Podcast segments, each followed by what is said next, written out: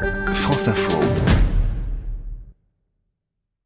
Les photos de la semaine sur France Info. Nous sommes à Arles pour la 50e édition des rencontres de la photographie. On vous y retrouve, Dimitri Beck. Bonjour. Bonjour Mathéo, bonjour à tous. Directeur de la photo de Polka, le magazine de photojournalisme qui est notre partenaire pour ce rendez-vous. Alors évidemment, euh, beaucoup d'événements, d'expositions à signaler, Dimitri. Euh, du coup, vous faites un choix ce matin. Eh oui, un choix parce que je vais pas vous faire un inventaire l'après-vert, mais au, euh, au, milieu de ces 51 expositions. Alors voilà, ce sont les noces d'or, c'est un demi-siècle de vie commune, on parle de photos, on se retrouve, il y a plusieurs générations, donc forcément, il y a beaucoup de choses.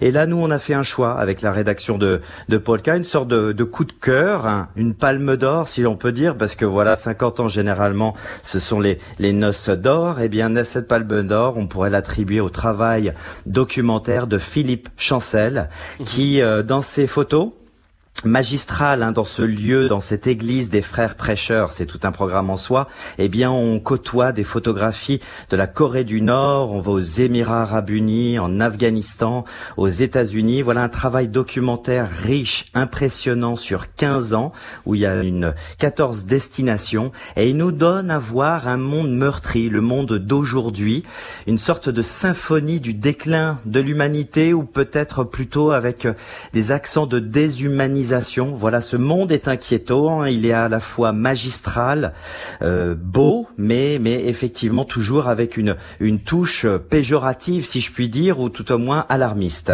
Pourquoi ça s'appelle data zone, Dimitri? Data veut dire les données et zone, bah voilà, vous comprenez ce que ça peut vouloir dire. Donc ça s'appuie véritablement sur les données avec les géocalisations des lieux précis où euh, Philippe Chancel a pu se rendre. Alors donc c'est un, un, travail photographique à la fois extrêmement précis, rigoureux et grandiose, une radioscopie, euh, une grande photographie du monde finalement, où on côtoie euh, des cimetières d'icebergs, euh, des bateaux ce fameux bateau, l'Asia Symphony, ça veut déjà tout dire, qui a échoué après le, tsunami qui a frappé le Japon en 2011 et donc euh, qui a entraîné la catastrophe de Fukushima.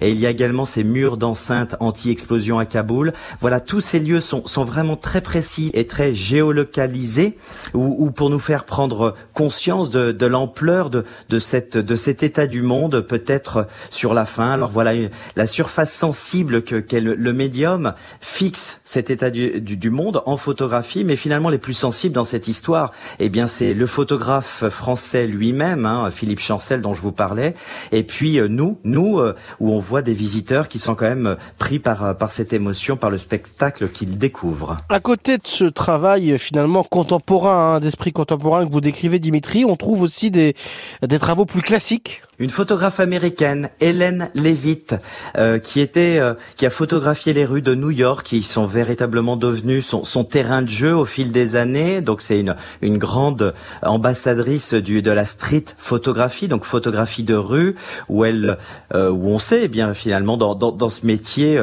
les plus belles histoires et les grandes histoires sont aussi en bas de chez soi. Et elle, elle est née à Brooklyn et c'est ces rues, les rues de New York, qu'elle a qu'elle a observé. Alors on voit des très belles photographies en noir et blanc avec des beaux tirages où elle nous montre les passagers du métro new-yorkais, ces enfants, ces jeux d'enfants euh, qui d'ailleurs à l'approche de, la deuxième guerre mondiale, eh bien jouent eux aussi à la guerre à travers avec des cartons, des bouts de bois.